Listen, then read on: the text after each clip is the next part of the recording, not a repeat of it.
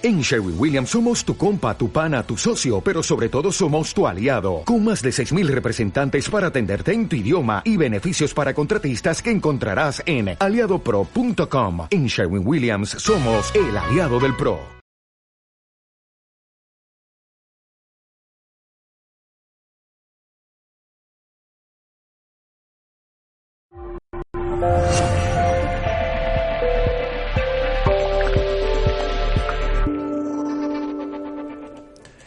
Hola, saludos en nombre de todo el equipo de Mindalia Televisión. Hoy está con nosotros Fernando Sánchez. Vamos a entrevistarlo en el espacio Biodescodificación, nuestros síntomas y los ancestros.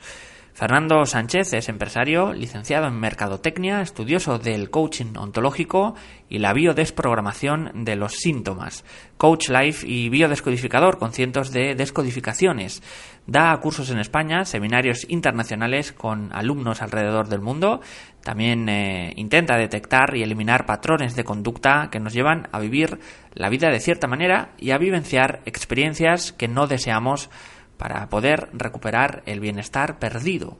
Quiero recordarte ahora que si quieres colaborar con nosotros, con Mindalia, puedes dar a me gusta en este vídeo, dejar un comentario positivo o suscribirte a nuestro canal. También, si quieres, puedes hacer una donación mediante el botón super chat cuando estamos en directo o a través de nuestra cuenta de PayPal que encontrarás en la descripción escrita del vídeo. Además, quiero recordarte que puedes participar en nuestros canales de Mindalia TV English en inglés y Mindalia Televisao en portugués. De esta forma podrás encontrar contenidos de Mindalia de tu interés en más idiomas. Para participar en directo, como siempre os digo, muy sencillo, podéis usar el chat, hacer vuestras preguntas, vuestros comentarios y eh, el funcionamiento muy sencillo. Tenéis que poner primero la palabra pregunta en mayúscula, seguido del país desde donde nos escribís y seguido de vuestra pregunta.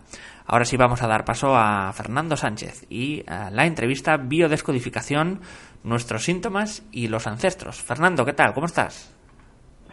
Bien, Joan, ¿cómo estás tú? Pues estamos aquí ya ansiosos, prevenidos aquí para eh, comenzar con, eh, con, este maravilloso tema, ¿no? La biodescodificación y los síntomas. Vamos a comenzar, esto es, ¿no? Por el nombre de la conferencia. ¿Qué nos puedes decir y qué relación tiene eh, para, digamos, traer equilibrio, ¿no? A nuestras mentes esta biodescodificación en relación a los síntomas? Pues eh, mira, eh, por la experiencia que yo tengo ya de, algo de tiempo, eh, es bien importante conocer a los ancestros y, y, reconocer su vida, lo que han vivido, porque eso en la vida actual somos inconscientes obviamente de ellos, Joan, pero de alguna manera afecta nuestra, nuestra salud o nuestro estado físico en nuestra vida.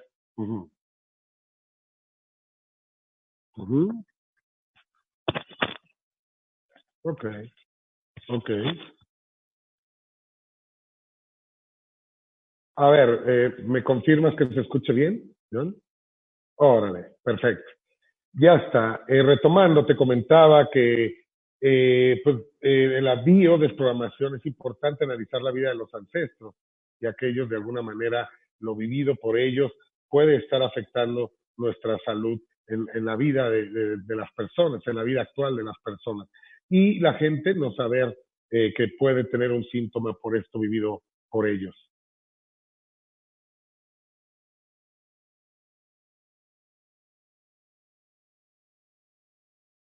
Ahora por aquí, esto es. Comentábamos eh, un tema apasionante siempre también eh, y bueno, pues miles y miles de, de, preguntas, ¿no? Eh, conversábamos con Fernando anteriormente y también de ahí esta pregunta, ¿no? ¿Cómo influyen eh, nuestros ancestros, nuestro linaje, nuestros antepasados en las enfermedades? Sí, es, es increíble lo que puede afectar algo vivido en el árbol. Fíjate que eh, afecta lo, lo, lo, lo mal vivido, obviamente, pero también trasciende lo vivido con intensidad. Puede ser bueno. Eh, la diferencia es que la gente eh, no va a la consulta por, por estar repitiendo algo que te causa felicidad. Normalmente la gente busca ayuda cuando está repitiendo algo que no le gusta, ¿no? Obviamente. Pero esto eh, es, es, importantísimo. Yo digo que, Joan, que es importantísimo y es una obligación ya espiritual, emocional, eh, llamémosle de la manera que sea, pero es una obligación de todos los seres humanos conocer la vida de nuestros ancestros y sobre todo aquellos que en los cuales nosotros tenemos más carga, ¿no? Por ejemplo, eh, que nos llamamos igual que ellos, que nacimos el mismo mes que ellos, indudablemente los que han muerto en el mismo mes que nosotros nacimos, y, porque ellos, de alguna manera, nosotros traemos información de ellos y esto puede condicionar nuestra vida para bien o para mal. Fernando, nos están diciendo muchos espectadores, o bueno, muchas de las eh, muchas de las conferencias acerca de biodescodificación eh, siempre nos hablan de dolores, ¿no? O de, afecciones, ¿no? En el cuerpo.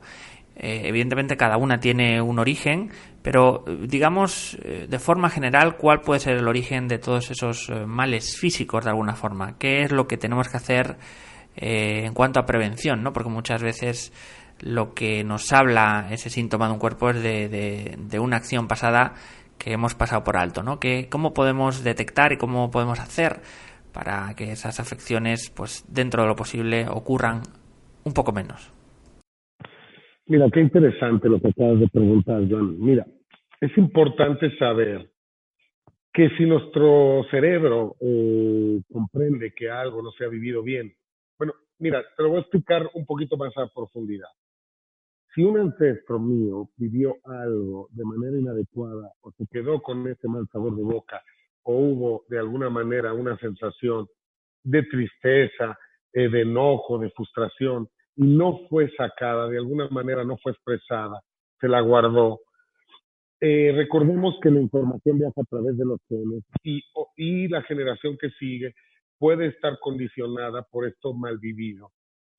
Y eh, esto puede ser inconsciente para mí. Si mi papá, mi padre o mi abuelo vivió algo que de alguna manera lo marcó y lo, y lo vivió eh, de manera injusta o de manera eh, triste, deprimida o finalmente no saca esa emoción. Es como si explicado de una manera muy sencilla, eh, yo le llamo muy humanoide para entenderlos, cualquier persona lo puede entender. Es como si yo me hiciera alérgico a vivir otra vez una situación así. ¿Por qué digo que es como si fuera alérgico? Porque de alguna manera tú vas a hacer demasiado estrés, aunque el evento no, no tenga ni, ni el 10% de los niveles de lo que vivió mi padre o mi abuelo en cuanto a la intensidad de cómo se haya vivido, con tristeza, con injusticia, etcétera. Con poquito que yo empiece a hacer estrés, eh, o perdón, con poquito que empiece a haber una situación similar, yo voy a hacer muchísimo estrés, Entonces, ese sobreestrés se va a reflejar, obviamente, en uno de mis órganos. El órgano no se puede definir cuál será el afectado porque, como saben o sabemos los que estudiamos biodesprogramación, eh, va a depender del tinte de, cómo o del color de cómo se vivió el evento. O sea, hablamos de cómo, con qué emoción se vivió. Eh, y eso eh, va a marcar, porque mira, no es tanto lo que vivimos, sino cómo lo vivimos. una persona puede ser despedida de su trabajo, tener un edificio y rentar departamentos o apartamentos, o pisos, como ustedes les dicen ahí en España, eh, y, no tiene problemas si lo despiden en el trabajo. Él no va a ser estrés. Pero si hay otra persona que tiene una, un, hijo que está enfermo a lo mejor de asma y de su sueldo compra las medicinas, pues obviamente va a haber un estrés, pero quizá ha vivido en términos de protección, porque él, va a estar preocupado porque va a dejar desprotegido a su hijo. Y quizá hay otra tercera persona eh, que, está eh, viviéndolo de manera injusta. A lo mejor esta persona hace estrés en el estómago eh, porque no acepta esta situación injusta. o a lo mejor en el páncreas porque le han quitado su trabajo de manera injusta. En el caso de la primera, que es dueña de un edificio, él no va a tener ningún síntoma, porque de alguna manera este, este despido no le ha afectado lo más mínimo. eh, esta situación, eh, vivida yo aquí, puede estarse repitiendo con algún, alguna generación hacia abajo de mí, eh, me refiero a mis nietos o a mis hijos, si yo no sé gestionar ahora mismo esto que me está ocurriendo. Si no lo sé gestionar, esto puede afectar a mis, a mis hijos, a mis nietos. No se trata de sobrepreocuparnos, porque imagínate, esto que estoy diciendo, que te genera un estrés, pues eh, vamos a estar eh, preocupados por algo que todavía no es y, a lo mejor puede causar un síntoma eh, por algo que estamos imaginando que ni siquiera es real. Pero no se trata de preocuparnos que nuestros hijos o nuestros nietos van a estar enfermos, sino preocuparnos por tratar de vivir la vida de la mejor manera y comprender los eventos y sobre todo, Joan, gestionar nuestras emociones. De eso es de lo que se trata.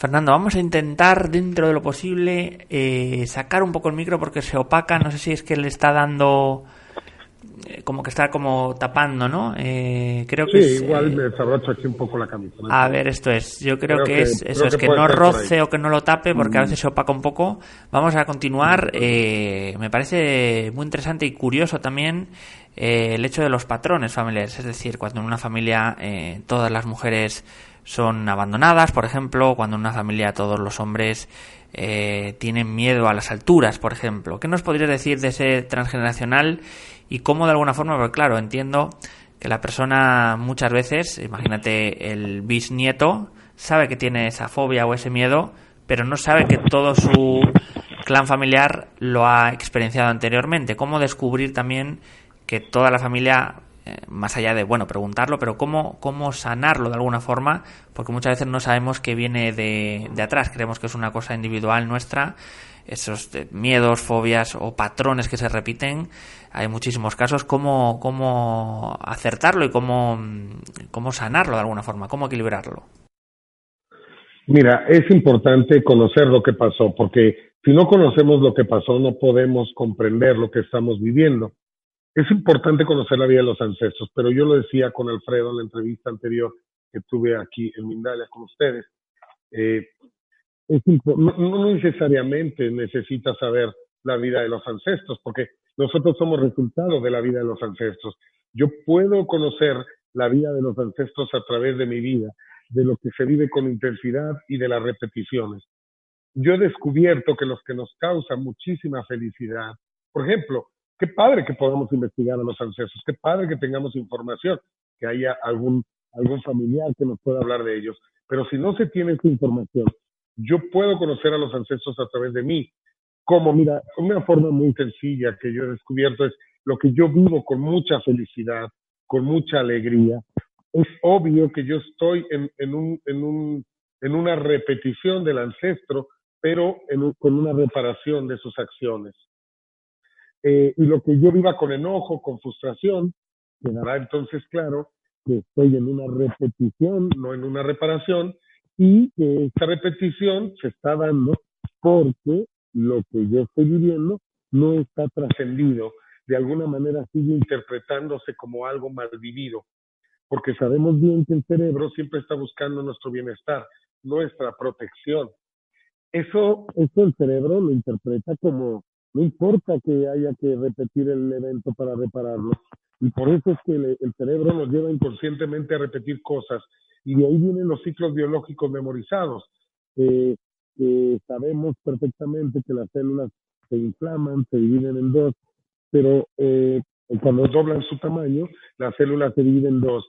Pero una, una célula no va a quedar con la mitad de la información y la otra célula con la otra mitad las dos células van a tener la, información completita. Eh, entonces es esto lo que de alguna manera eh, habla de los ciclos o explica los ciclos biológicos memorizados eh, y es esto lo que nos lleva de alguna manera a repetir por ciertas edades, a ciertas fechas, que se repitan los eventos. Y, y en estas repeticiones muchas veces ya podemos saber qué es lo que vivieron los ancestros en estas cosas que nos causan molestia o mucha felicidad, podemos saber. Pero es importante hacer un análisis, una introspección. Si yo de alguna manera siento mucho, mucho, mucho gusto, vamos a suponer, en los oficios sabemos que repara. Ajá, sí. Claro. ¿Me escuchas bien? ¿Sí? ¿Me escuchas bien? John, ¿me escuchas? Ahora sí. Ok. Ah. Sí, no te preocupes. Eh, ahora sabemos que con los oficios reparamos. Pues, por ejemplo, si tú te dedicas, vamos a suponer una terapeuta que le guste dar masaje a una persona o a las personas que se dedique a acomodar huesos o simplemente a dar masaje relajante. Esta persona puede estar reparando a la, y le da mucho gusto hacerlo, ¿eh? Lo disfruta muchísimo, John. Y no sabe por qué, ella cree que simplemente le gusta y ya. Pero detrás de eso puede estar reparando a lo mejor eh, abusos en cuanto a, mm, a golpes, porque ella lo que está haciendo y siente mucho gusto es tocar con amor a las personas. Entonces, es aquí en las cosas que, que, nos, que nos de alguna manera nos llenan de mucho gusto eh, y que de mucha alegría, que nos ocasionan mucha felicidad, donde podemos ver las cosas que estamos reparando del árbol.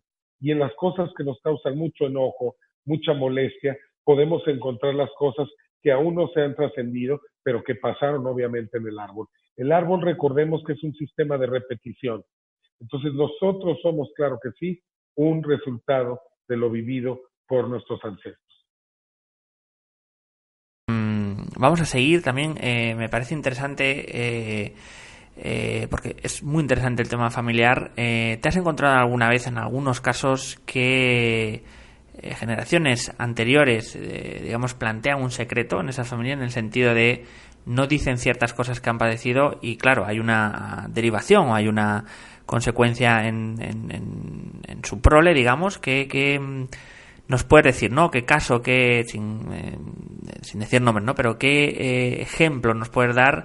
Porque me parece interesante este punto de no decir toda la verdad en cuanto a, nuestras afecciones y por qué viene, porque claro, es lo que decíamos, ¿no? Si te caen encima es un poco que tienes aún más dificultad, ¿no? Para intentar eh, comprenderlas y sanarlas, ¿no? ¿Te has encontrado algún tipo de caso de este tipo, ¿no? Que la parte del clan esconde estas afecciones. Claro, claro que sí, este, eh, muchísimo, no te imaginas. De hecho, eh, yo cuando hago la consulta siempre eh, analizo la vida de la persona, su proyecto sentido, pero siempre me paso al árbol y siempre encontramos cosas muy interesantes. Y, y esto le va a dar paz a la persona y de alguna manera también la persona va a encontrarle un sentido, una explicación a todo esto que ha estado viviendo y que ha estado repitiendo sin saber. Te puedo poner un ejemplo facilísimo, una persona que de alguna manera, eh, imagínate que, eh, ay, es que se me vienen muchísimos ejemplos, pero te pongo uno, eh, una persona que le gustaba muchísimo convivir con, con su pareja en el agua y, y, inclusive probablemente hacer el amor con ella en una alberca, vamos a suponerlo así, pero en un exceso, ¿no? Eh, y siempre en el mar, siempre en el agua. Y bueno, analizando el árbol, investigándolo, pues finalmente descubre él que el papá, siendo él su doble, había eh, abusado eh, o forzado un poco a, su pareja o a una pareja de, los ayeres para hacer el amor dentro de, un, en una alberca. cosas como, por ejemplo, una persona que, que tiene eh, un cáncer, eh, un tumor linfático en el cuello, que el significado biológico es no poderme defender y que se entera que el abuelo había sido abusado sexualmente y lo habían tomado del cuello antes de ser abusado. Eh, cosas como personas que quizá tienen problemas de brazo y se enteran que al abuelo le habían amputado el brazo o la mano eh, hay muchísimo, Joan, en el árbol que claro que es un reflejo de lo que nosotros estamos viviendo en síntomas. Pero hay que dejar algo bien claro. Las enfermedades no son las que se heredan. Esa es una creencia eh, eh, y ya de verdad que es importantísimo que la gente sepa que las enfermedades no son, no, no se heredan, no se pasan como si fuera un gusanito que se mete al cuerpo y te hace tener un síntoma a los 40 años siendo que tú tienes 40 de vida y nunca te había pasado nada y esa enfermedad del abuelo aparece a tus 40 como si el gusanito hubiera esperado ahí 40 años y ya cuando cumple los 40 aparece la enfermedad. Digamos que se originan, ¿no? Se originan desde, desde un bloqueo personal, quizás, ¿no? Es correcto. Lo que sucede no es que se hereden las enfermedades, sino se hereda la información, la forma de vida, el estrés ante lo vivido. Si mi abuelo tiene una vida marcada por injusticias, ¿qué crees que va a pasar ahí, Joan? Mi abuelo va a ser abogado, mi papá va a ser abogado y yo también voy a ser abogado. Y esto me va a llevar a ver la vida de manera injusta o estar poniendo mucha atención a que no existan injusticias. Joan. Entonces, esto va a hacer que quizá yo vea una persona que está peleando con otra en la calle y sin ser mi tema, me voy a meter yo a defender a uno porque considero que es una situación injusta. Y esto me va a llevar a tener un estrés muy fuerte, aunque no sea mi tema, aunque no sea mi problema, pero como yo vivo la vida con esa información, con, desde ese panorama, desde esa visión, eso me va a llevar a tener gastritis, colitis y estómago inflamado, etcétera. Y ese es realmente lo que se hereda. La forma de, obviamente mi papá es injusto conmigo, mi abuelo fue injusto con mi papá, y yo voy a ser alérgico a las injusticias. Y eso me va a llevar a estar somatizando el estómago con acidez. Y eso se hereda, eso es lo que se hereda. Y como también estamos repitiendo ciclos, y los ciclos también vienen del árbol, entonces si mi abuelo eh, le quitaron una casa a los 40 años y yo soy su doble, muy probablemente el banco a los 40 años me quite una casa también. Y eso va a ser, si yo no lo detecto que viene de ahí, va a hacer que yo haga un estrés exagerado, muy fuerte. Y eso me va, me va a repercutir en el estómago, obviamente. Fernando, ¿cómo luchar, eh, independientemente de todas las afecciones, también eh, generan eh, algo más, quiero decir. Eh, de forma genérica, cualquier afección física genera una ansiedad, un miedo. Eh, fijémonos también, porque esto es, ¿no? La ansiedad y el miedo evocan a pasado y a futuro. ¿Cómo, digamos, cómo curar o cómo sanar estas dobles afecciones que vienen tras el propio síntoma ya, cuando ya es quizá demasiado tarde? Y que corresponden a espacios. por favor, Sí, digamos cómo, cómo luchar contra estas afecciones añadidas a, las que ya tenemos a un hígado graso, a un dolor de estómago, que es como lo que decía, la ansiedad, el miedo, ¿no? que ya son condicionantes más mentales y todavía más profundos. Em, ¿Por qué se generan también, además de la afección física, y cómo luchar también para que no nos consuma mentalmente ¿no? el problema? Mira, principalmente es comprender, mira, yo lo dividiría en tres partes. Una es comprender que, que la enfermedad no se hereda, como lo platicamos, que no está ahí porque sí. Dos, es comprender que no se debe de luchar con la enfermedad. La enfermedad no está ahí para luchar, la enfermedad está para decirnos algo. El síntoma como tal está gritándonos que tenemos que ver algo. Inclusive dentro de las repeticiones que se nos da al día, día a día, e, e, esas repeticiones tienen que ver con el árbol. Y creemos que están ahí por casualidad, pero no se lucha contra ello. Se comprende, se busca una comprensión. Pero mira, envío, muchos hablan de, o muchos hablamos de comprensión, pero yo le añadiría la palabra amorosa, porque eh, en la comprensión, eh, pues sí puede haber un entendimiento, pero hay que añadirle un poco de amor, porque en esta comprensión amorosa es donde se, se va a acabar el juicio, se va a acabar que el cerebro interpreta que está algo mal vivido y el cerebro va a dejar de repetirlo para repararlo, porque si ya no hay nada que reparar, el cerebro comprenderá que no hay nada que repetir. Entonces, es ahí donde quizá empecemos a tener una vida libre, libre sin síntomas, libre sin repeticiones, libre sin cosas que no queremos. Entonces, la enfermedad no se lucha, eh, se, se comprende y se actúa, de alguna manera se toma acción basado en lo que me está diciendo el síntoma.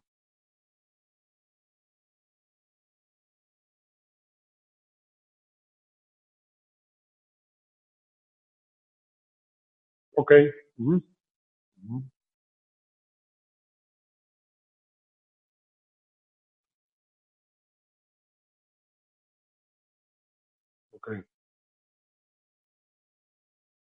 Mira, eh, yo acabo de, de hecho, hacer un video eh, refiriéndome a eso. Fernando, espérate, mm, dame un momento, perdón, creo que no soy yo la pregunta, no están diciendo. Decía que, que como capa añadida, esta ansiedad o este miedo se nos, nos cubren también eh, en, la enfermedad, eh, digamos, en la consecuencia de esta enfermedad. Cómo de alguna forma, eh, pues, que, no nos pueda, ¿no? que no nos venza esta capa añadida que nos genera una enfermedad que es la ansiedad o el miedo. Mira, o sea, a ver si, comprendí tu pregunta. me preguntas cómo podemos vencer el miedo y la ansiedad, básicamente te platico un poco. Acabo de hecho hacer un video que acabo de colgar en las redes eh, refiriéndome, había un cantante ahí eh, que había un reggaetonero, por cierto, había sufrido ansiedad, y yo le dediqué un, video a ese tema, ansiedad y miedo. Mira, el miedo eh, es, real, yo lo he visto en la consulta, Joan, se quita, el miedo y la ansiedad son curables, hay gente que está medicada de por vida inclusive para curar eh, o para combatir, eh, así como ellos eh, lo, lo, lo, comentan, la enfermedad. Pero realmente no se combate. Fíjate bien, una, una, una, una ansiedad, un miedo inconsciente, viene por algo vivido atrás, pero no lo recordamos. a lo mejor es muy viejo. Por ejemplo, si yo en la infancia paso por un callejón oscuro y alguien intenta robarme, saltarme, y ahí queda programada la enfermedad, entonces digo, el, el, evento queda ahí grabado en mi cerebro y quizá yo no vuelva a estar en una calle oscura, yo ya no vuelva a pasar por esa calle o por una calle igual, pero ya a los 40 años resulta que me toca pasar por una situación igual, una calle con poca luz y hay personas allá que no son asaltantes como la otra, estos son simplemente personas que están ahí platicando, pero mi cerebro no interpreta que son gente buena o mala. Mi cerebro lo que hace, mi cerebro es detectar el peligro. Y ese es ahí donde se dispara la ansiedad. La ansiedad es una epicrisis que la epicrisis es un evento eh, que te está recordando a otro. Eh, dicho en palabras muy eh, sencillas, es, un flash, es un flash eh, es un flashback que me está conectando a un evento del pasado. Y este evento del pasado eh, no lo recuerdo, no lo tengo consciente, pero mi cerebro sí. Y al ver estas personas ahí, pues mi cerebro dice, estás en peligro, detente, empieza un miedo inconsciente, no sabes por qué, porque para ti conscientemente todo en esa calle está bien, y empieza la ansiedad. Yo acabo de hacer una desprogramación hace poquito de una buena amiga mía de Puerto Vallarta que me habla y me dice, oye, me está pasando algo rarísimo, ya estoy súper medicada. Le pregunté yo, ¿por qué? ¿Qué pasó? Resulta que estaba comiendo con mis padres, estaba ahí mi papá y levanto yo la mano volteando hacia la derecha y automáticamente me desmayo y empiezo a convulsionar. Y encontramos que ella en la infancia había sido golpeada y la persona que la golpeó entró del lado derecho a golpearla, al grado de golpearla que la, que la desmayó a golpes. Bueno, ella se desmayó a golpes. El desmayo tiene sentido biológico que es evadir la realidad. Y ellas eh, fueron tantos los golpes, tanto el dolor, que ella se desmaya para evadir el dolor y, poder superar esa situación. Y ahora ya no lo recordaba. Estaba ahí el papá, estaba en una mesa, volteó a la derecha, levantó la mano y el cerebro conectó como flashback esa información con la anterior. Es una epicrisis también, es eh, tipo eh, una crisis epileptoide, eh, y, y, pues el cerebro eso hace, pero todo hay que comprender lo que es por sentido de supervivencia. El cerebro te protege desmayándote. Eso es, no luchamos con la enfermedad, la comprendemos. Y desde el amor, más nos vale. Pues Fernando, vamos a... Se nos agolpan las preguntas. Eh, Creo que ya es momento de pasar. Eh, muchísimas preguntas estamos recibiendo hoy de los espectadores. Simplemente antes de antes de antes de ello vamos a, a presentar el nuevo vídeo de Mindalia Viajes donde encontraréis toda la información acerca de ese fantástico viaje a Perú que estamos organizando. Ahí va. Mindalia Viajes te invita a conocer Perú. En enero de 2020 disfruta junto a la abuela Evelia y Chamanula el viaje de tu vida. Explora templos y ciudades milenarias y sé parte de las ceremonias y rituales más sagrados. Realiza el viaje más energético de todos los tiempos, desarrolla la espiritualidad y conecta con todos tus sentidos. Solicita más información en viajes.mindalia.com o al más 34 670 037 704. Reserva tu plaza. Viajar junto a nosotros es tu destino. Pues ahí estaba ese vídeo acerca de ese maravilloso viaje a Perú. Ahí eh, podéis encontrar toda la información. Recordad, también podéis entrar en Mindalia.com para obtener más info. Nos vamos a ir con las eh, preguntas, eh, como decía, muchísimas. Estela Perlaza, comenzamos con ella. Nos dice, tengo calores de menopausia que no me quieren quitar con nada. He ensayado con plantas y hasta tratamiento hormonal y no me lo quito. ¿Qué me puedes decir? ¿Dónde puede originarse todo esto? Bueno, mira, primera, eh, eh, hay, hay, mira, las principales afectaciones en ese aspecto es por la falta de aceptación a las etapas de la vida, o bien a la sexualidad, o bien a, mi parte femenina en este caso, que tanto ella, yo le preguntaría, está, está aceptando esta etapa, qué parte de ella está aceptando ya no tener, que ya no va a poder de alguna manera eh, tener hijos, qué tanto está afectando esa parte de ser mujer eh, y esa etapa. Yo por ahí buscaría, es difícil decirlo. Por aquí, le tendría que hacer algunas preguntas directas, pero bueno, más o menos por ahí buscaría. Qué estrés está haciendo ante esta edad a la que está llegando ella y qué tanto la está recibiendo con amor, con cariño. Recordad, espectadores, esto es lo que decía Fernando. Eh, vamos a intentar, dentro de lo posible, eh, responder, ¿no? Pues muchas veces son cosas eh, personales o que necesitarían un poco más de, investigación y de, y de contacto, pero bueno, vamos a intentar contestarlas de forma general. Eh, nos dice, eh, por ejemplo, en este caso vamos a irnos con Aarón Montes de Oca, de México. ¿Cómo descodificar los padecimientos de asma, bronquitis, problemas de respiración? Mira, si te fijas, Joan, toda la, lo que es nuestro tronco, eh, en esta parte de aquí,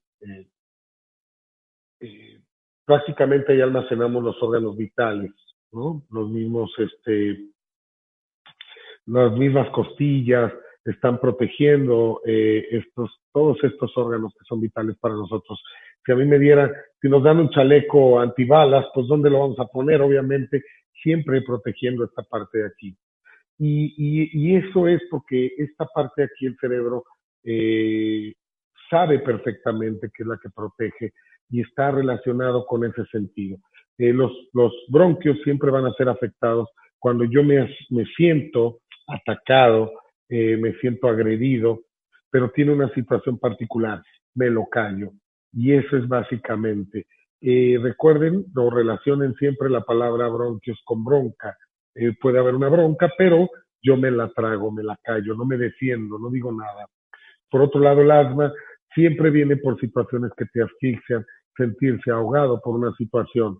Pero lo importante, Joan, es dejar bien en claro que si esa persona es, vamos a llamarlo de esa manera para comprenderlo un poco más, sin tantos tecnicismos biológicos ni médicos, es como si yo fuera alérgico a, una, a las situaciones que me apremian es como si yo fuera alérgico a situaciones eh, que, me, que me siento hostigado. Pero esa información ahí, que me hace mucho estrés, no está ahí nada más porque sí. Esto obviamente está vivido en el árbol así, está vivido quizá por mis padres.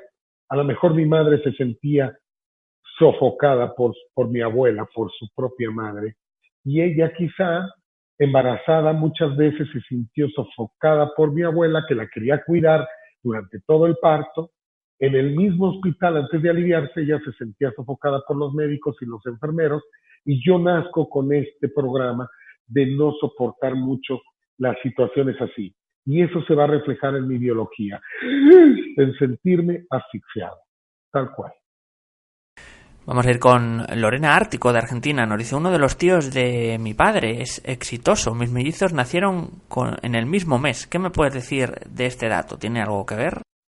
Padrísimo. Yo tengo hijos que se llaman igual que yo Y al principio, cuando empecé a descubrir todo esto de la pues sí dije, bueno, a lo mejor no hice muy bien.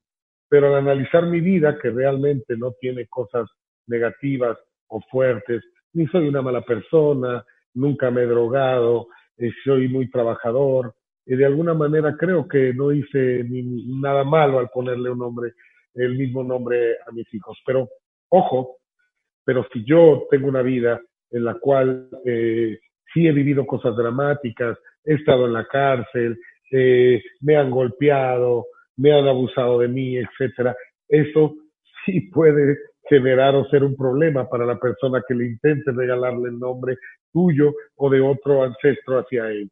Hay que cuidar mucho eso. Yo creo que lo mejor, lo mejor, es que la persona sea lo más libre que pueda cuando desde que nace. Entonces, habría que ponerle un nombre X, el que te guste, pero no porque alguien más se llame así. Pero no quiere decir que porque se llama igual que un ancestro es malo. No. Y otra cosa es importante. Si yo me llamo igual que un ancestro, entonces eso me obliga a conocer la vida del ancestro. Porque eh, voy a ver qué es lo que vivió, ¿Y, para qué sirve esto, Joan? Fíjate qué interesante. Acabamos de llegar a un punto súper interesante en el árbol. ¿Para qué me sirve analizar mi árbol transgeneracional? Para cuidar, no repetir lo que no se ha vivido bien o no ha dejado buenas migajas o no ha dejado buenos rastros o ha hecho sufrir a gente. Entonces, eso que está mal, no, no quiero hacer un juicio porque la palabra pues mal es, estamos haciendo un juicio. Lo que no ha generado cosas buenas como resultado, cuidar no repetirlas. Por ejemplo, mi papá eh, este es un caso real. Mi papá, por ejemplo, pudo haber eh, tenido hijos que no vio. Eh, entonces, ¿qué, tengo que hacer yo? Pues quizá cuidar la relación con mis hijos. Y sé que eso hizo sufrir a, a personas. Entonces, no hacer un juicio de eso. Mi papá seguramente tenía información para haberlo hecho de esa manera, no lo sé, pero yo lo que sí sé es que si eso hizo sufrir a gente, pues bueno, yo tratar de tener acercación, eh, cercanía o una buena relación con mis hijos y tratar de no abandonarlos. Nos pregunta Catalina Puentes también una pregunta siempre eh, nos hace muchos espectadores desde Colombia. ¿Por qué motivo no puedo dormir? Estoy con pastillas, pero quiero saber por qué no duermo las noches. Un problema que acucia cada vez más a más personas. Sí, mira, sí, es muy común el insomnio. Hay que, hay que pensar que le está quitando el sueño. Pero mira, algo bien importante, yo le preguntaría a ella desde cuándo empezó a no dormir bien y ver qué fue lo que pasó. Te voy a poner un ejemplo. Una persona llega conmigo a un, a un curso mío y me dice, oye, yo a las 3 de la mañana me despierto. Y le digo, ok, vamos analizando desde cuándo. Es muy sencillo, John. Eh, analizamos, ¿y qué pasó en esa época? Me dice, es que murió mi padre. Ok, murió tu papá. Y yo automáticamente, por algo de experiencia, eh, yo ya sabía que había sido por la forma en que le habían avisado. Entonces yo le pregunté, ¿y cómo te enteras que muere tu padre? Y me dice, pues me hablan por teléfono. Y le pregunto a qué hora. Y me dice, la, pues no sé, pasada la una, dos de la mañana. Le dije, ¿te suena como a las tres? Me dice, sí, claro. Bueno, imagínate que tu cerebro ahí queda programado para despertarte a la misma hora estar alerta porque pueden hacerte una llamada para avisarte que algo no está bien. Entonces, esos son los programas. Pero como han pasado tiempo, no lo relacionamos, ¿me explico? Entonces, eso hace que sea inconsciente. Y para eso estamos nosotros. Nosotros no sanamos a las personas. Lo que hacemos es acompañarlas, ayudarlas a buscar esa información que ya no recuerdan en su cerebro o tratar de analizar con un poco de intuición, al menos yo la uso mucho, de lo que pudieron haber vivido los ancestros. Continuamos con uh, Mónica S. de Perú. Eh, nos dice, muy buenos días, quisiera saber sobre problemas hormonales, acné y fuertes cólicos de menstruación. Gracias. Ah, caray. Bueno, mira. Perdón. Este, los problemas de cólicos y cuando hay dolor en la menstruación hay un programa de Es más fácil ser hombre. Hay un programa de Duele ser mujer y se refleja en la biología. Debe de haber pasado cosas, muy probablemente con hombres, ¿sí? que te llevan a ti a tener un programa masculino. ¿A qué me refiero eso? Si mis hermanos me maltrataron toda la vida, yo siendo mujer, pues me voy a convertir, al menos en el rol, en un hombre, en un macho, aunque sea mujer y muy guapa. Pero yo, para poderme defender de mis hermanos, voy a tener este rol masculino y me voy a ver rudo. Quizá después tengo una pareja, se va y yo me siento de alguna manera y empiezo a pensar, es más fácil ser hombre, vienen, te hacen el amor, te hacen hijos, disfrutan y se van. Y eso a mí me va a llevar a pensar, ¿por qué no fui hombre? Yo debería de ser hombre. Es más fácil, se sufre más siendo mujer. Y eso en, las, en los ciclos de la menstruación, que también es un ciclo, por cierto, eh, los ciclos de la menstruación me va a llevar a que haya dolor o también retrasos. Y en el caso de las, espininas, de las espinillas, eh, es muy sencillo. El cerebro va a usar la grasa y el agua siempre en términos de protección. Si yo necesito una protección de frente, si alguien me agrede desde niño, es probable que yo esté panzón, así, con panza grande y dura, para protegerme del de enfrente o alejarlo incluso. Si yo me siento feo y no quiero que me vean a la cara, me va a mandar grasa a la cara. Entonces voy a llenar mi cara y va a estar grasosa siempre y después obviamente se tapan los poros con poquita tierra y con esa grasa de alguna manera se va a generar las espinillas. Pero es por eso, porque me siento quizá feo o no quiero que me vean a la cara. Nos eh, pregunta Jenny O de Venezuela, ¿cómo tratar problemas de rodilla o cuál es su significado? No sabes cómo ha llegado gente de rodilla. Yo mismo eh, fui una persona que sufría de dolor de las rodillas, de pies inclusive, estando quieto en un lugar, me dolían los pies. Podía ir a caminar kilómetros y, no dolían los pies, era increíble, solamente parado y de manera inmediata. Bueno, las rodillas siempre son personas que tienen autoridad, son personas eh, con programa masculino. ¿Y por qué tienen programa masculino? Porque han vivido con una autoridad, pero ellos tienen su carácter también. Acuérdate que la enfermedad va, a aparecer cuando hay un estrés. Si yo no tengo autoridad y vivo con una autoridad, no va a haber tanto problema. Pero si yo tengo mi carácter y, y, alguien llega con carácter, va a haber roce, va a haber estrés. ¿A qué me refiero con esto, Joan? Que no me va a gustar a mí que me digan cómo hacer las cosas. A diferencia del cuello, que es sometimiento en cuanto agacha la cabeza y no verbalizar, las rodillas tienen que ver con el movimiento. Entonces aquí más bien no es cállate y no digas nada, es haz esto y yo no lo quiero hacer. Entonces las rodillas van a ser afectadas con gente que rebelde, que no le gusta que le digan cómo hacer las cosas, tienen autoridad y se están enfrentando con otra autoridad. Yo, por ejemplo, he visto muchísimas personas que en su mismo rol son abogados, jueces, y no sabes, sufren mucho de las rodillas. ¿Por qué? Porque son autoridad y no les gusta someterse ante la autoridad. Es así.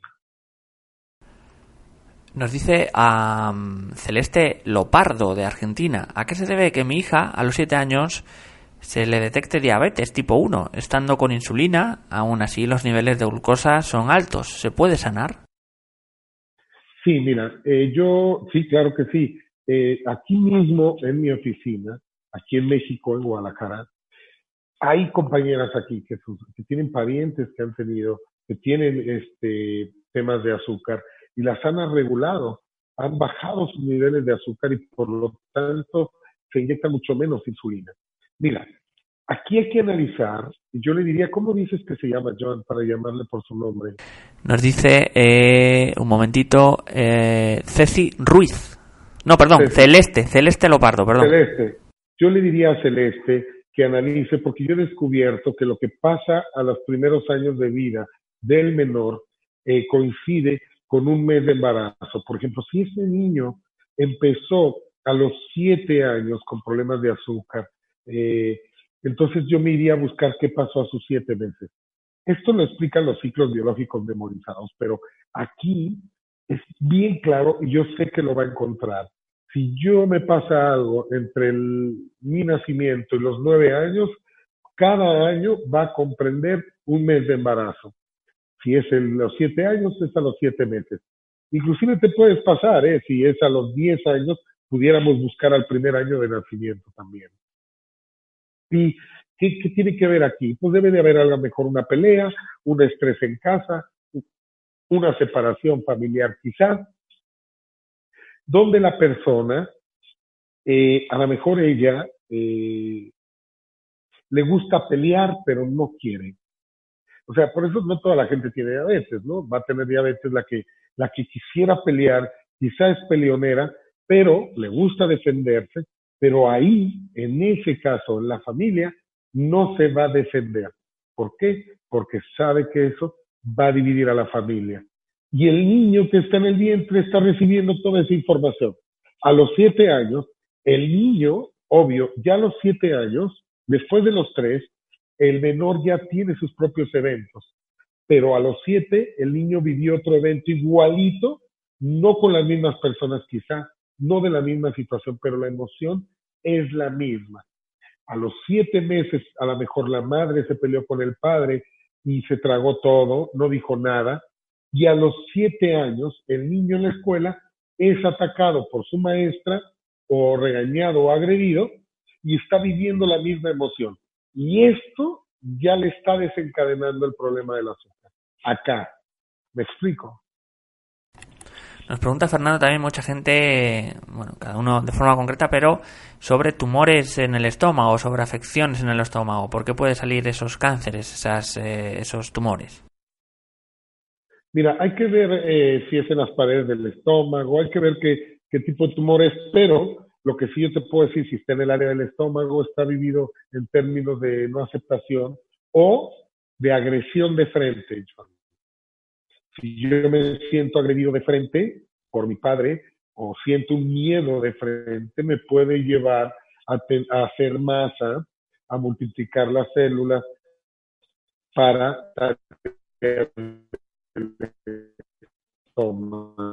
que es la parte de enfrente. Eh, también puede ser si... Ajá. Sí, no te preocupes.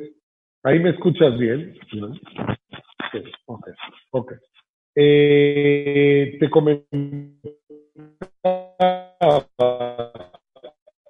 Parece que se vuelve a cortar, Fernando. Te oigo, te oigo de nuevo cortado. A ver, a ver ahora, es que se ha cortado otra vez de nuevo, parece que estábamos ahí en un momento, la, red está un poco extraña. Háblame ahora, a ver, 10 eh, segundos, a ver si va bien ahora. Eh, sí, te comentaba. Mm, hay que ver en, qué parte está el tumor, en, en, el área, en qué área del estómago, si es en las paredes del estómago o en qué parte. Pero, por ejemplo, si es en las paredes, podríamos hablar de un miedo de frente, de una persona que ha sido o está constantemente siendo agredida de frente. Entonces, mi cerebro va a ordenar hacer más en esta parte de aquí para protegerla. Pero también eh, puede haber un tema en cuanto a algo no aceptado, algo no digerido. Entonces, eh, ¿por qué? Porque el estómago es un órgano que acepta o no acepta, que digiere o no digiere. Si lo que estoy viviendo no se puede digerir, entonces el estómago va a ser el encargado de solucionarlo. Fernando, nos preguntan también eh, varias personas, vamos a concretar en Alejaso, de Colombia. En mi familia hay enfermedades mentales. También muchos espectadores nos hablan acerca de la esquizofrenia. Mi hermana menor desde los 15 años tiene desequilibrio mental y yo soy demasiado tímido. ¿Cómo podemos superar esto? ¿Cómo podemos eh, entenderlo, ayudarnos a entenderlo?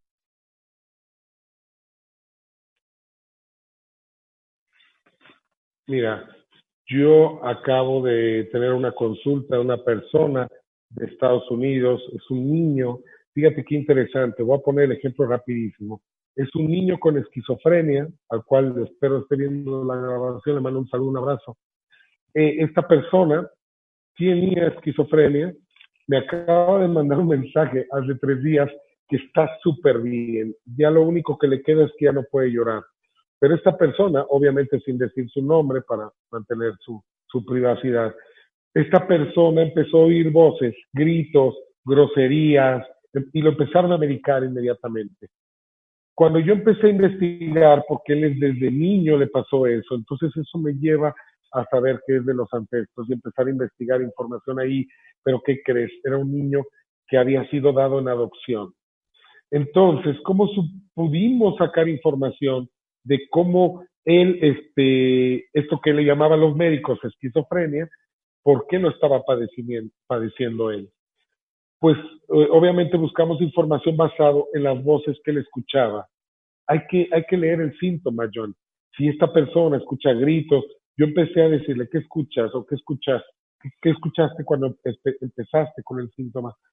Todo me hablaba de que la papá había sido policía o no policía, sino, sino un maleante, una persona asaltante, una persona que había a lo mejor matado personas por lo que él escuchaba de voces.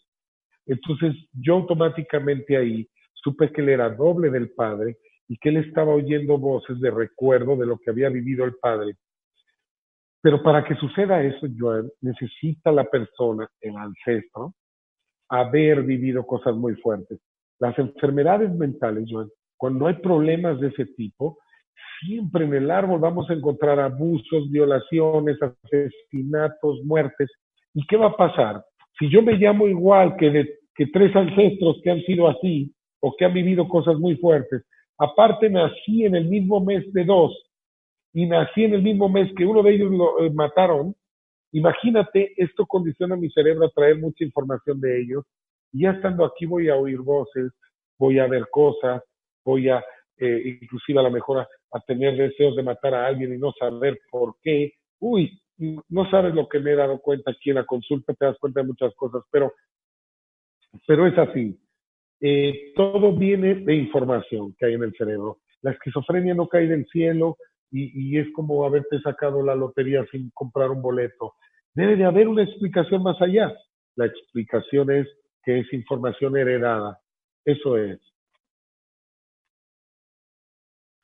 También con muchísimas eh, más preguntas, eh, muchísimas se nos se nos desborda esto, pero bueno, vamos a intentar eh, concretar en este caso, nos dice Izbet Yactayo de Perú. Tuve un embarazo ectópico hace cuatro años y se interrumpió el embarazo. Luego me cauterizaron la trompa izquierda. ¿Qué programa biológico podría tener también eh, eh, asociado a las personas que tienen problemas uterinos o problemas con el embarazo, con la gestación? Mira, es importante que comprendamos que no hay un aparato que nos descifre el inconsciente. Eh, no hay un, no hay como, como en el corazón, en el caso del corazón, que hay un aparatito que te puede monitorear el corazón. El inconsciente no se puede monitorear. La única forma que yo he detectado de poder descifrar el inconsciente, qué es lo que quiere, qué es lo que está pensando, la única forma es yéndote al resultado la persona podrá pensar muchas cosas, podrá decir muchas otras, pero lo único que importa es lo que está sucediendo. Seguramente si yo le pregunto a esta persona en consulta, oye, ¿tú quieres tener hijos? Me va a decir que sí. Pero la realidad es que no quiere tener hijos. Y ella va a decir, no, no es que no quiera, no puedo. No. Dado el resultado, no quieres. Porque en esa respuesta, en esa comprensión del que no se quiere, o al menos el inconsciente no quiere, entonces ahí dejaremos de pensar que es algo externo por lo cual yo no puedo tener hijos y empezaría a buscar qué razón inconscientemente muy guardada puedo tener en cuestión a protegerme no teniendo hijos. Entonces, aquí empezaría la búsqueda de la información. ¿De qué me estoy protegiendo no teniendo hijos? La pregunta base que yo siempre hago en consulta es, si tengo hijos, ¿qué puede pasar que no quiero que pase? Y en esa respuesta, John, aparecen, en esa pregunta, aparecen todas las respuestas. No, pues que, que me muera yo. ¿Cómo? Que si nace tu hijo te mueres tú. Pues sí, me da miedo morirme yo cuando nazca mi hijo. A ver, vamos analizando de dónde viene esa información. Y entonces la persona toma conciencia que su mamá muere cuando ella nace en parto, en trabajo de parto, o bien a los meses que ella nació, el papá se fue. Entonces eso me puede condicionar inconscientemente a yo no tener hijos, porque si los tengo, mi pareja se va a huir, se va a ir, o yo puedo morir. Entonces, es ahí, hay mucha información detrás de eso, pero habría que empezar a buscar. Yo le invitaría a buscar qué miedo le da si tiene hijos. Y ahí es donde ella podría encontrar respuesta. Vamos a ir con una última pregunta. Nos quedan dos minutos. Carolina Torres, de Estados Unidos. Mi hija, de 14 años, comenzó con una especie de tics en los laterales de su cuerpo. Podría ser el cuello, hombro y brazo, pero no es tan severo como el de Tourette. ¿Por qué puede ser? ¿Qué edad tiene? A ver si te puede decir. Pero bueno, te adelanto. Entiendo 14 años, nos dice Carolina. 14 años. Ok. Mira, hay que ver si ella eh, probablemente se me viene que si hay un tic, eh, ah, debe de haber cosas de cuello. Eh, yo le preguntaría cuándo se le desencadenó, a lo mejor alguien la tomó del cuello y podemos irnos de ahí cuando ella empezó, tiene 14 ahora, pero a lo mejor el tic empezó a los 7 meses o a los 6. Hay que analizar en los meses de embarazo porque es muy probable que la madre haya ahorcado a su hija con el cordón umbilical. Pero hay que aclarar algo, que una mujer ahorque a su hija con el cordón eh, no quiere decir que sea algo malo. Quizá la mamá se sintió, que estoy segurísimo, que la mamá que una mujer que ahorca al niño con el cordón se siente desprotegida y siente que quiere proteger a su bebé. Y, como no tiene brazos en el vientre, pues lo único que tiene es el cordón. Entonces aprieta el cordón con, con, un sentido de, protegerlo pero el cordón se resbala, cae en el cuello y posteriormente puede acabar eh, lastimándola. Esto queda grabado en el cerebro del niño. El niño pasa el tiempo, lo agarran del cuello o la niña en la escuela y ella empieza a querer quitarse el cordón del cuello y ella no sabe por qué hace esto, pero lo hace. Pero es, es la sensación de quererme quitar eso de aquí del cuello. También puede haber cosas de, de decir que no. Por ejemplo, si a mi abuelo le pusieron una pistola digo, porque la entrevista estaba enfocada a analizar a los ancestros también. Si a mi abuelo le pusieron una pistola para firmar unos papeles de unos terrenos y me lo cediera o X, y él quería decir que no, quizá acá abajo eh, las personas tengan tic nerviosos para decir que no. Muchísimas, muchísimas gracias por toda la excelente entrevista, excelente información también a todos los espectadores. Hemos llegado al final, nos han visto en muchísimos países.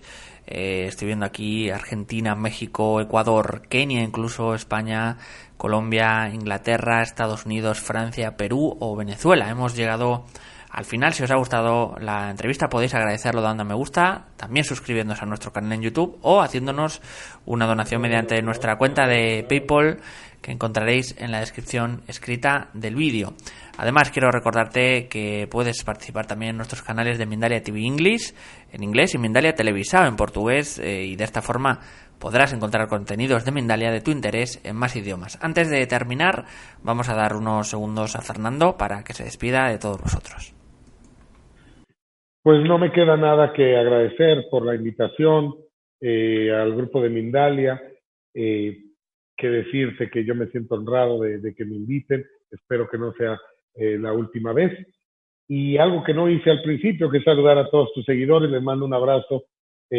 fíjate que hay una sensación aquí de quererlos conocer a todos los que escriben y consultan, y, y te genera cierto cariño, cierto aprecio, porque estamos vibrando en la misma información los quiero aunque no los conozca, vibramos en lo mismo, queremos el bien para los demás, queremos estar bien nosotros. Y a ti también te mando un abrazo y gracias por este espacio. Pues muchísimas gracias Fernando, otro abrazo fuerte desde el otro lado del charco, desde, desde España, así que siempre eh, lo bonito también de la comunicación, interrelacionar y comunicar a gente en muchas partes del mundo, ¿no? También vamos a recordaros y ahora sí para finalizar, de nuevo tras dar las gracias a Fernando, Gracias también a todos vosotros, a los que nos estáis, eh, los que dais sentido a, a Mindalia y simplemente emplazaros a una nueva conexión de Mindalia en directo.